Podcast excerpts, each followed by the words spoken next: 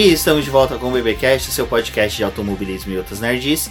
No episódio de hoje vamos falar sobre as etapas realizadas em Goiânia da Stock Car. E aqui comigo está a Débora Santos Almeida. Olá, amigos, sejam bem-vindos a mais este podcast. E bom, né? Aquela coisa, né? O Cruz realmente agora tá andando, né? Exatamente. A gente tinha, né, o começo da temporada com o Toyota Corolla dominando, mas agora o Chevrolet Cruze chegou, se aproximou bastante dos Toyotas Corollas e vamos ver como vai ser essa decisão em Interlagos. Mas antes de prosseguirmos, vamos agradecer a todos os apoiadores que auxiliaram o boletim do Paddock as conquistas que nós tivemos nos últimos tempos, que foi a realização de lives com um equipamento melhor, um software melhor, que possibilitou uma maior interatividade com o pessoal. Então, se você não é inscrito no canal do YouTube do Boletim do Paddock, se inscreva. Tem link aqui no post e acompanhe nossas lives de terça e quinta-feira. Bom, pessoal, e aproveitem também para poder conferir a nossa lojinha. Os links vão estar disponíveis aqui no post deste episódio. Vocês podem conferir a nossa campanha do Apoia-se também para poder se tornar um membro aqui do apoiador do nosso canal, do YouTube e também do podcast e do site. É muito importante ter vocês aqui com a gente para o desenvolvimento e crescimento do nosso programa.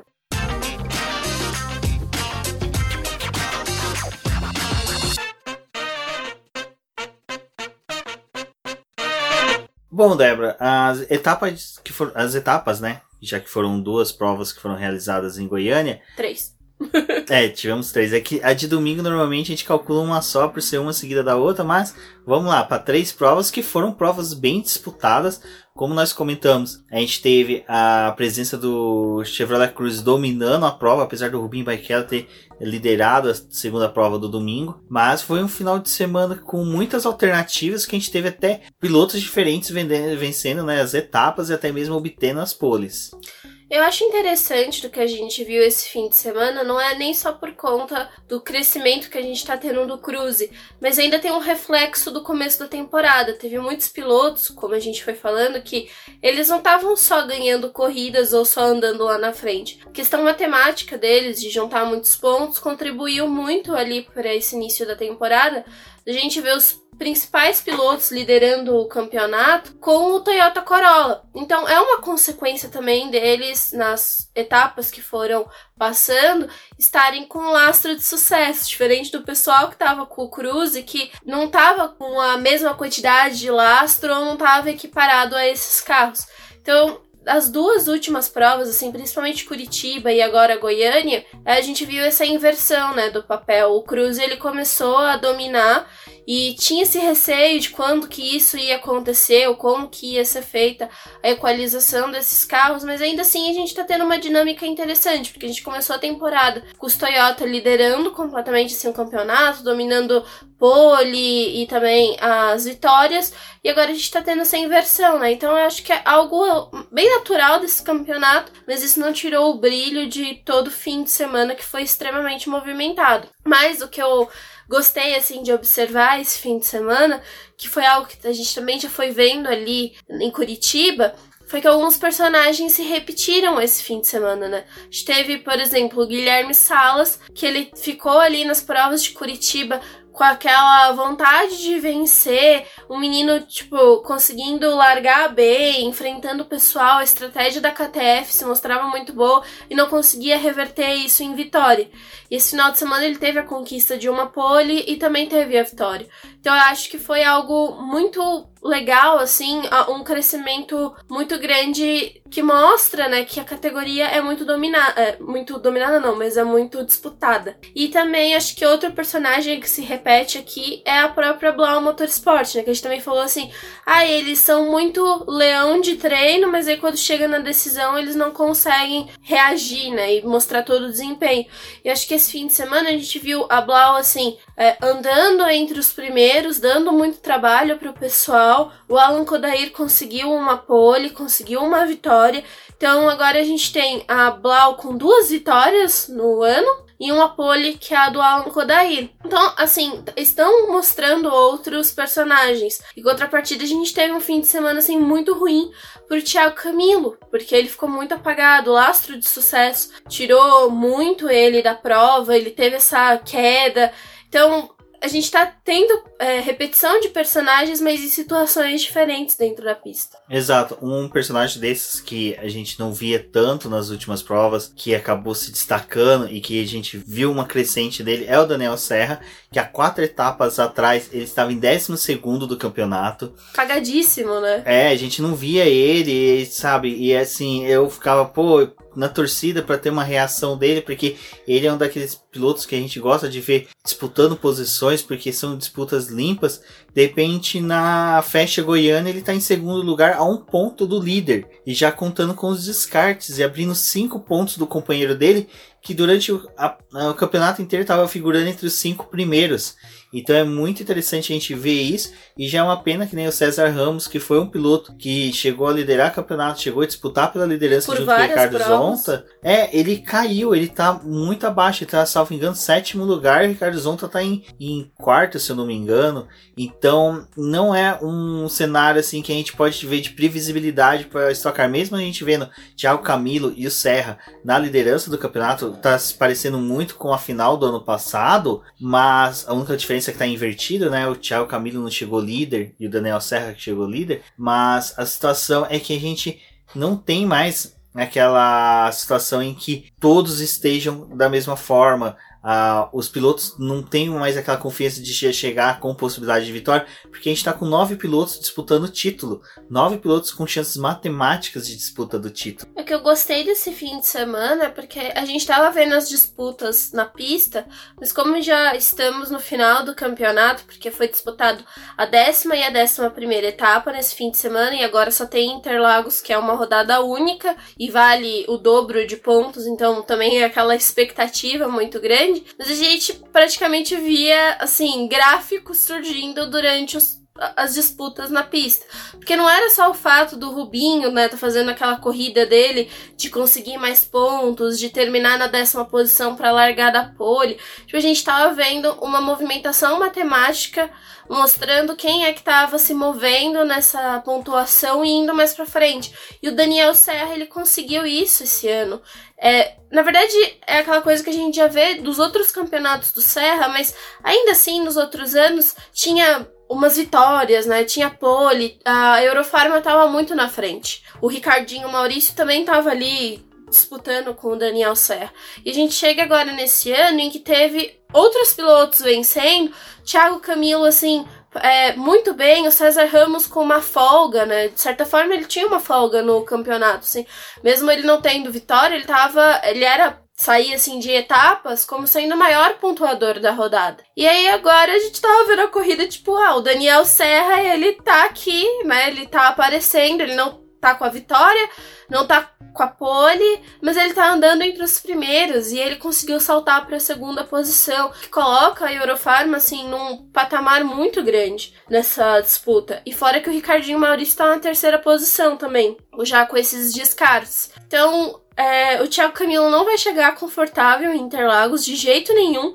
E eu acho que ainda mais em Interlagos, né? Porque é uma pista complicada, é uma pista muito disputada e o Serra. Ele parece que ele cresce muito em Interlagos, né? E agora a gente tem que ver também, porque é, vai ser difícil. Acho que vai ser uma corrida difícil. A, a diferença que podemos ter, talvez, em Interlagos, que é algo que em Goiânia ficou muito nítido, é que o pessoal que estava com o lastro de sucesso tinha um pouco mais de dificuldade nas retas. E as retas de Goiânia, elas são algo que acaba dificultando mesmo o desempenho dos carros. Então a gente teve essa disparidade aí com o pessoal que estava com um lastro de sucesso. Interlagos tem uma parte mais sinuosa, né? Tem um, trechos que podem favorecer aí o pessoal que vai estar tá com o lastro de sucesso. Não vai ser uma barreira. Mas aí tem toda aquela coisa, né? O Camilo, ele parece que quando chega em Interlagos ele não vai tão bem, ele é, não tem tudo isso. Quem ganhar 60 pontos em jogo, então é muita coisa. Exato, esses 60 pontos, eu falei agora há pouco, não são 9 pilotos, são 11 pilotos com chance de disputa pelo título em decorrência dos descartes. Então, dependendo do resultado que um ou outro obtiver na corrida, pode gerar esse descarte consecutivamente, elevar um piloto ou outro para a disputa do título. Mas é lógico, a gente tem ali Diego Nunes e Nelson Piquet, que tem 185 pontos e 180 é, fica um pouco mais difícil é, eles disputarem o título. Eles precisariam de uma cataclisma termonuclear para poder conseguir a vitória. Mas nada impede eles, né? A gente já viu de tudo acontecendo na Stock Car, que nós tivemos aí, salvo engano, 16 provas, 15 provas, não me recordo direito agora, por causa dessa questão de rodadas duplas, e a gente tá com aproximadamente 13 pilotos com vitórias diferentes. Então, ou seja, a gente só teve repetição de dois ou três pilotos vi com vitória nessa temporada. É uma temporada disputadíssima, não tem como negar. O Thiago Camilo é um dos que tem mais vitória, né? Porque ele tem três, o Ricardinho Maurício tem duas e o Zonta tem duas. Então, tipo, é algo muito muito disputado mesmo. Então, a Stock Car, cara, eu acho que a nossa previsão para 2021 é muito otimista, porque as equipes já vão estar tá maturadas nessa questão da, do desempenho, do desenvolvimento dos carros. Então, a gente vai ter um campeonato 2021 bem disputado e vai ser muito interessante poder fazer a cobertura dessas provas. Até sobre essa questão do Cruise, a gente viu durante essa transmissão o pessoal explicando, a gente também já comentou sobre isso aqui no BBcast que o Cruze já utilizou os duas pack né, de atualizações. A Toyota, por sua vez, ela teria o direito de abrir a, de utilizar essas atualizações, porque paralelo a gente quase não comenta, mas existe sim um campeonato de construtores instituído na Stock Car, aonde que o Chevrolet está com 762 pontos contra 717 da Toyota. Então, como a Chevrolet está com 30 pontos a mais, no caso aqui nem seria 30 pontos, seriam 45 pontos a mais sobre a Toyota, a Toyota poderia utilizar uma das atualizações, mas ela abriu mão. Eu não, ela não explicou, não apresentou motivos para ter abrido a mão, mas Débora, eu acredito que ela deve ter aberto a mão, porque a gente já teve duas etapas, né, duas provas realizadas na, no Autódromo de Interlagos. Os carros da Toyota andaram bem, que foi aquela prova que teve a vitória do Nelson Piquet, e depois no domingo a gente teve a prova do milhão em que os carros da Toyota dominaram Interlagos, às vezes, na leitura da Toyota, as chances deles perderem essa atualização seja bem grande. Eu lembro que também no mesmo final de semana, o Cruze já tinha uma atualização disponível e ele abriu mão por uhum. justamente isso, porque Interlagos era uma dinâmica muito diferente das demais pistas e poderia piorar o carro em vez de melhorar. É, teve muito essa questão, né, das atualizações desses carros aí ao longo da temporada, porque eles querem realmente deixar que a disputa seja mais acirrada dentro da pista, né? E essa questão de introduzir essas atualizações é algo bem complicado porque não tem como você fazer um teste, né? Não é que nem a Fórmula 1 assim que tava fazendo testes aerodinâmicos e leva trocentas peças pro final de semana para poder fazer o teste. Na Stock Car funciona diferente. Então, geralmente quando eles vão pra pista já é meio que definido o que tá estruturado para o fim de semana. E uh, o Cruze tinha aberto mão dessa atualização dessa primeira vez, porque eles achavam que não ia funcionar muito bem no Autódromo de Interlagos e não tinha tido um tempo assim para você testar e ter certeza, porque depende muito de como que o carro vai performar na pista. É, nem sempre ele tá muito colado no chão, vai ajudar, porque tem as pistas que tem bump, então tipo o carro acaba per perdendo um pouco de performance.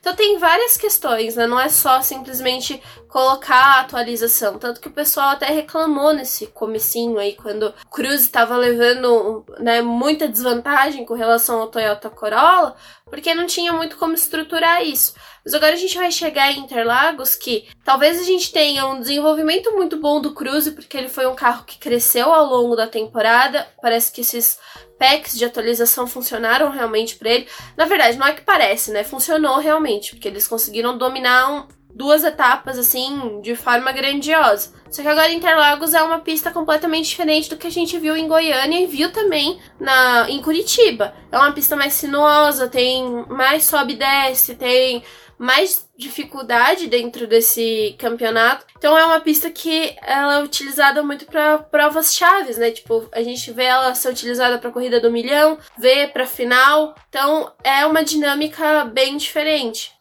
Então acho que vai ser uma corrida bem interessante aí para esses dois carros, mas é difícil cravar quem, quem vai ser a melhor montadora aí que vai sair em Interlagos, porque a gente teve essas atualizações do Cruze e não pegou uma pista tão parecida com Interlagos para poder medir né, isso. Exato, e o que é interessante ainda mais dessa situação é que a disputa pelo título, nós vamos colocar assim, Thiago Camilo e Daniel Serra, cada um tá numa montadora, cada um tá com carro.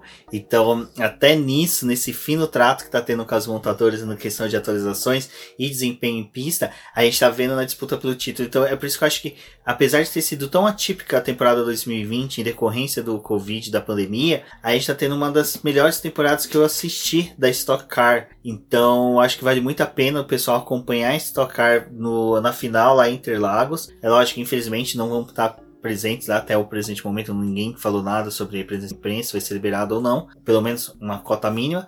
Mas acompanhar aí com a gente pelas redes sociais, porque vai ser bem interessante. E o que foi interessante desse final de semana, eu acho que foi um destaque bem positivo apesar do resultado não ter sido para o piloto, foi o desempenho do Rubinho Barrichello, que infelizmente né, acabou perdendo a vitória da segunda prova de domingo em decorrência de uma pane seca no carro dele. é, ele que é um dos reis de Goiânia por sempre estar tá tendo bons resultados lá, mas acho que foi um destaque positivo porque a gente mais uma vez viu o Rubinho Barrichello sendo aguerrido, sendo aquele piloto que a gente gosta de ver dentro da pista e demonstrando que ele é um dos pilotos que tem maior destaque do automobilismo mundial. Então, assim, é muito gratificante poder, poder ver ele correr daquela forma como ele correu em Interlagos. É, o Rubinho ele tem grandes provas e a gente já falou, né, ali no outro episódio, da quantidade de campeonatos que ele tá disputando esse ano, de desafios diferentes e a Stock Car, ela também é mais um desafio pro Rubinho, então foi uma corrida bem é, doida, assim, na situação de que ele parecia que tava com a corrida ganha, né? Que ele realmente ia conseguir administrar até o final. Só que eu acho que o que é muito interessante da corrida da Stock Car é porque ela não é só definida no tempo, né? Tem provas que duram 40 ou 30 minutos, mas tem aquela mais uma volta, né? Então se o pessoal passa é, no cronômetro ali na linha de chegada e ainda faltava um segundo para poder zerar o cronômetro, tem duas voltas, né? Tem a penúltima volta e a, a última volta mesmo. Então é algo muito é, difícil de você estruturar a questão das estratégias e dosar o quanto de combustível você vai colocar no carro ali na parada, porque também tem o fan push, tem o botão de ultrapassagem, então tudo isso acaba consumindo mais combustível e dando mais potência para o carro, mas você termina a prova já no limite, né? No limite do equipamento também. E ali o Rubinho acabou perdendo essa vitória, mas eu acho que ele, ele também falou que ele não tinha ficado muito chateado, né? Porque foi uma grande corrida para ele, mas eu acho que talvez o baque maior ali foi, além de perder a vitória, ele perdeu a segunda posição, né? Ele terminou em terceiro, mas conseguiu salvar o terceiro lugar, né? Não foi tipo, ai, abandonou a metros da linha de chegada porque não conseguiu. Exato, e outro piloto que foi um destaque, pelo menos na segunda prova, eu acho que foi foi o Nelson Piquet e eu gostei muito desse ano do Nelson Piquet. Eu, sério, esse eu, ano passado a gente não fez, mas esse ano eu quero muito fazer um especial falando dos pilotos da Stock Car, do que a gente viu, porque olha, esse ano acho que a gente viu o melhor de todos. Ricardo Zonta, César Ramos, Nelson Piquet, Rubim Barrichello, Daniel Serra, Thiago Camilo. Thiago Camilo que, olha, para mim, eu, eu tô torcendo bastante para que ele consiga o título. Eu fico meio dividido entre ele e o Serra. Sei que os dois são merecedores, mas já o Camilo acho que seria um. um é que não... ele tem tantos números expressivos Exato. dentro da categoria e não tem o título, né? Exato. Não, e é aquele prêmio de reconhecimento. Sabe o Oscar que tem pelo, pelo conjunto da obra. Eu acho que o Thiago Camilo merece um título pelo conjunto da obra, de tudo que ele já fez pela categoria. É um cara de gente finíssima. Thiago Camilo é o Leonardo DiCaprio da Fórmula 1, da Fórmula 1 da Stock Car. Exato. Ficamos esperando muito tempo pra ele ter um título, ter um prêmiozinho aí. Quem sabe, né? Mas é aquela coisa, não vou ficar torcendo pro Thiago Camilo porque eu não quero zicar nem zicar ele. ele e nem criar expectativas. Deixa, vamos ver. Talvez em Interlagos esse ano role. É, né? outro destaque também que eu acho que vale a menção, menção rosa pro pessoal da Hot Car, que estiveram presente em Goiânia. E em decorrência de tudo que aconteceu com o Amadeu e foi também numa viagem retornando de Goiânia, acho que os sentimentos deles estavam bem fortes lá e foi bacana que a gente viu o Antônio Giovina... Antônio Giovinazzi. Seria interessante o Giovinazzi correndo pela Hot Car. Acho que a Babi ficaria bem feliz com ele no box. Principalmente que a Débora com certeza ia viver lá, mas. O... Ah, com certeza, já tava.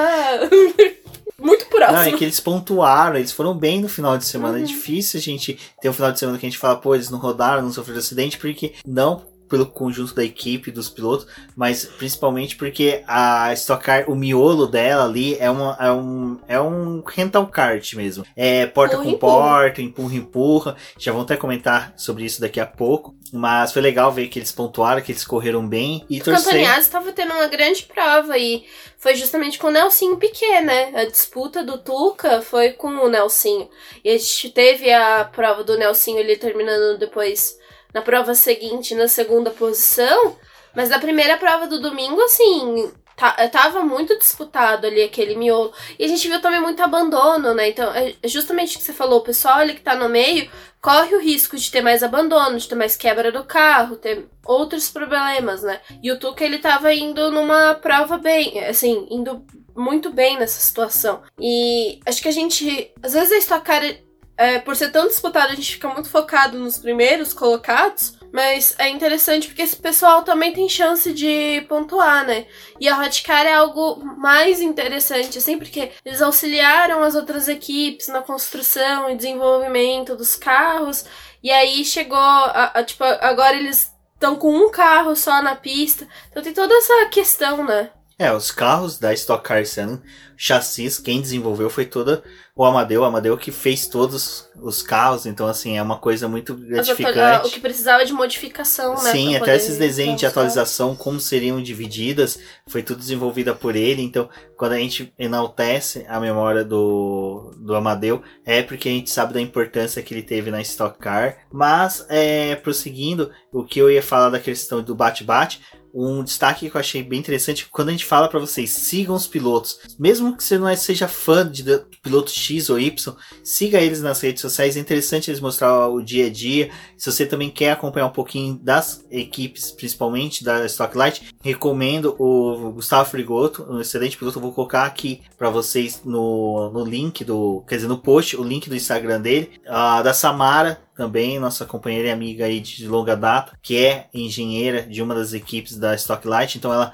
também posta bastante coisa, mas é onde que eu quero chegar? No Cacabueno, em que ele sofreu uma batida no sábado que tirou ele da corrida, o carro dele ficou torto, porque ele tomou uma batida em T do Marcos Gomes, e aí ele mostra ele começou a mostrar a partir do momento que o carro retornou dos boxes, que mal acabou a corrida, os, os, os mecânicos já tinham desmontado quase todo o carro, até quase meia-noite, eh, os mecânicos trabalhando no carro e o Kaká Bueno ali em volta com os mecânicos auxiliando ele. Isso eu acho muito legal, sabe? Um piloto que tá ali, mão na graxa, conversando com os pilotos, ele fazendo os stories, explicando o que, que tava fazendo, para dar uma satisfação, como ele mesmo falou, aos fãs e aos patrocinadores. Então foi bem bacana, porque a gente viu como é feito toda uma restauração de um carro de estocar após um acidente. E a no gente... final, só para finalizar, né, ele correu com o carro torto no domingo. E ele que vinha numa crescente boa durante o campeonato, acabou sofrendo nessa etapa, porque ele infelizmente correu com o carro torto porque a Stock ainda não permite que as equipes tenham chassis reservas. Não um carro completo reserva, mas pelo menos eles pedem para que agora tenha uma chassis por causa do novo formato que o carro tem neste ano. O até foi falado, né, que o carro do Cacabueno, quando voltou da etapa de Curitiba, na verdade é quase que um padrão, né? Os carros voltam para a fábrica, eles são praticamente desmontados do zero, eles fazem uma revisão nas peças e montam ele de novo para a próxima etapa. E essa é, diferença da de Curitiba para Goiânia foi de 15 dias, então foi um curto espaço de tempo que eles tiveram para poder arrumar os carros. E o carro do Kaká voltou para a fábrica, né, ali para equipe, eles desmontaram o carro inteiro, realinharam o carro do Kaká, levaram lá para Goiânia e no começo da corrida ele já bateu e acabou com a prova, né? Acabou com o final de semana, né? Então foi complicado ali. Na verdade, o Kaká esse ano ele tá, né, meio que zicado ali. Ali quando ele tava correndo na Jaguar E3, parece que ele gastou toda a sorte que ele tinha no campeonato, né? Porque lá ele tava ganhando, ou tava terminando a segunda posição e tava conseguindo pole. E aí ele veio pra estocar e aí é batida, é se envolve em batida com um piloto que tá mais atrás, aí abandona a corrida. Tipo, foi um ano muito complicado pro Cacá Bueno. E mesmo ele conseguindo voltar na segunda prova, ele terminou na 17 posição, assim, nem foi um resultado tão satisfatório, tendo em vista, tipo, toda a recuperação que a equipe tinha conseguido fazer com o carro, para ele vir numa etapa em Goiânia, assim, mais tranquilo, só desastre, né? É, é triste, porque o Kaká a gente. Putz, também é outro que tem muito número expressivo dentro da Stock Car, né? Tem, tem uma quantidade muito boa de disputas e e aí, esse ano acho que foi um ano assim bem complicado para ele. É, o segundo maior vencedor da, da Stock Car, né? Ele só pede pro Ingo Hoffman. Então, é, é difícil. Eu acho que eu, eu vejo muito uma necessidade de pelo menos ele conseguir se encaixar numa grande equipe. Ele conseguindo isso, acho que esquece, ele consegue é, ter um bom desempenho. Mas torcer aí também, né, para 2021, que acabou indo junto com os demais pilotos consigam ter bons resultados. É que a Stock Car é difícil, a gente tem grandes nomes, não tem ninguém ali hoje que seja piloto fraco, são todos muito bons, né? Bom, agora só finalizando, a gente teve aí o final de semana excelente do Alan Kodair, da Brown, Rubinho Barrichello, Thiago Camida, Nel Serra, e isso é bem interessante, mas só que é interessante para um público mais restrito, é um público mais privilegiado do automobilismo, que é aquele público que consegue pagar uma Sport TV para poder assistir as corridas. Então, neste final de semana surgiu uns rumores, até uma indicação que poderia a Band fazer transmissões da TV aberta, e foi muito bacana quando a gente recebeu a release da própria categoria confirmando isso e explicando como é que vai ser a partir de 2021 nos próximos cinco anos, aonde que a Stock Car vai fazer, vai ter né, as transmissões das corridas, é, vai permanecer na Sport TV, os treinos e as corridas pela Sport TV normal, como já é feito hoje em dia,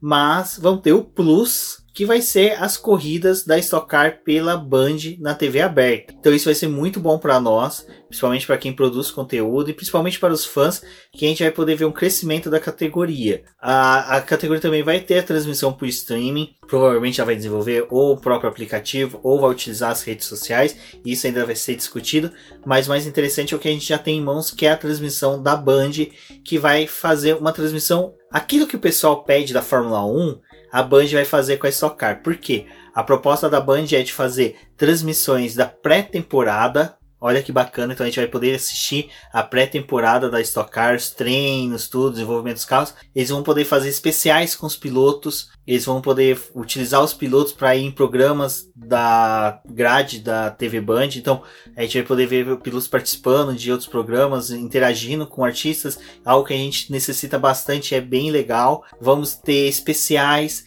Então a Band veio com um pacote muito interessante, uma proposta muito boa para Stock Car. Stock Car concordou é interessante que a Globo ela não abriu mão da Stock Car, ela vai permanecer com a Stock Car. E o que que isso muda para nós fãs? Que a gente vai ter mais de uma plataforma para poder assistir. Outra coisa, a visibilidade da categoria aumentou. TV aberta é muito bom. A gente já falou sobre isso no BBcast, quando a questão da Fórmula 1, questão de outras categorias que necessitam também de um espaço dentro da TV aberta e com a Band transmitindo as coisas da Stock Car, o número do público vai aumentar e é um contrato grande de 5 anos. Então você imagina equipes como agora mesmo a gente falou, a Hot Car que tem um carro só, ela pode usar e tentar trazer um carro a mais para o box dela, porque ela vai conseguir mais patrocinadores, porque a visibilidade das equipes vão aumentar. Os patrocinadores vão ter mais confiança de fechar contratos de longo prazo de, com a Stock Car, porque ela vai ter mais 5 anos de TV aberta. Então eu acho que vai ser muito, é, vai ferver muito, vamos pôr dessa forma, os próximos meses na Stock Car, a gente deve ver vários anúncios de novos patrocinadores, equipes com mais carros no grid, novos pilotos surgindo. Eu acredito até numa renovação de plantel com excelentes pilotos que nós temos na, é, na Stock Light. Então, estudo em decorrência dessa abertura aí que a Band vai ter com a Stock Car. Que, cara, sejam bem-vindos à Band. Eu acho que vai ser muito bacana poder trabalhar com conteúdos que eles venham a produzir para estocar. É, eu fico feliz, assim, em saber dessa notícia, porque ter essa oportunidade da corrida tá passando em uma TV aberta é o que o Rubens falou, né? Da gente ter a oportunidade da categoria chegar em outras pessoas e vai ser esse pessoal que provavelmente vai ir no autódromo, que vai conhecer, porque a Stock Car ela é uma categoria mais acessível para você poder acompanhar, para poder ir em autódromo, é, tem fãs por todos os circuitos que ela passa, né? Principalmente ali, o pessoal do sul é muito fã, assim, da categoria.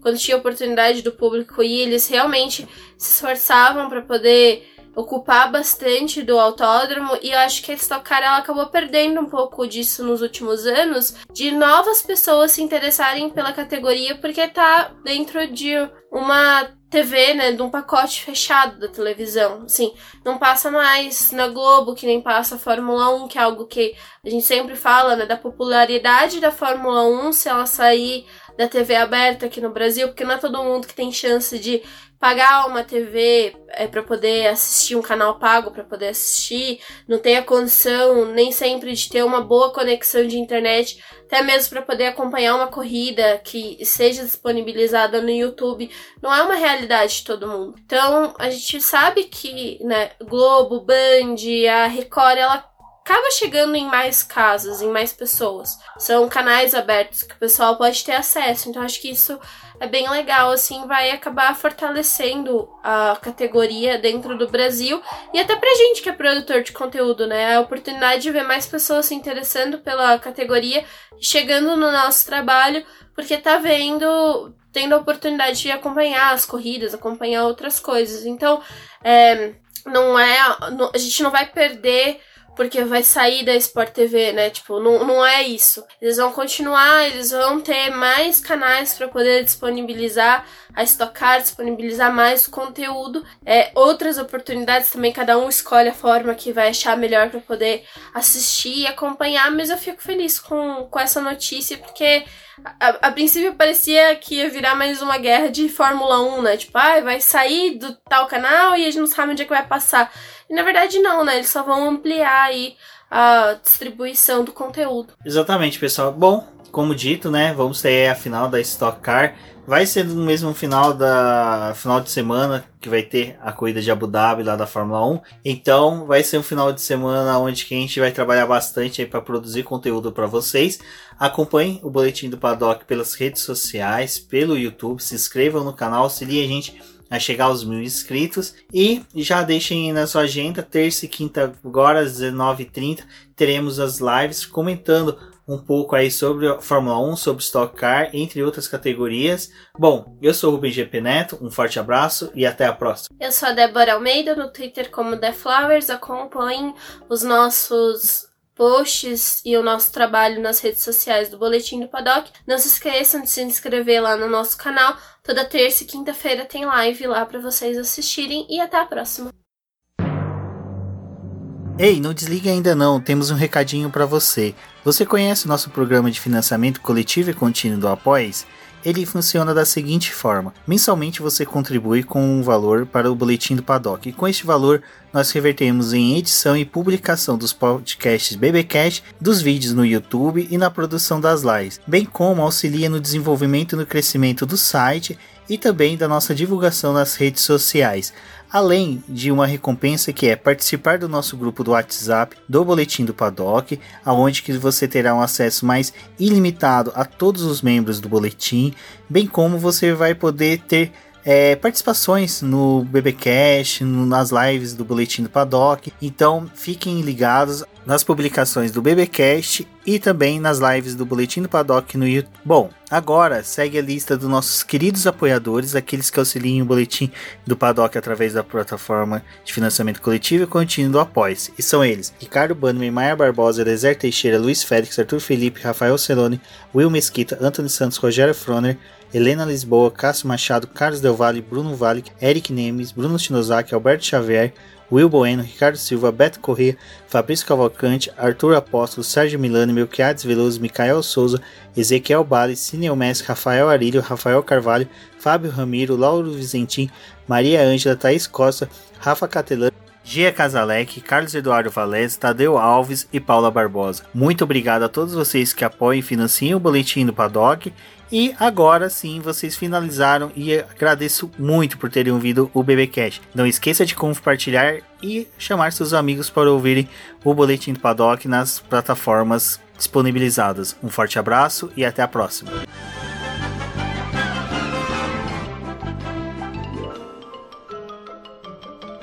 Isso é tudo, pessoal.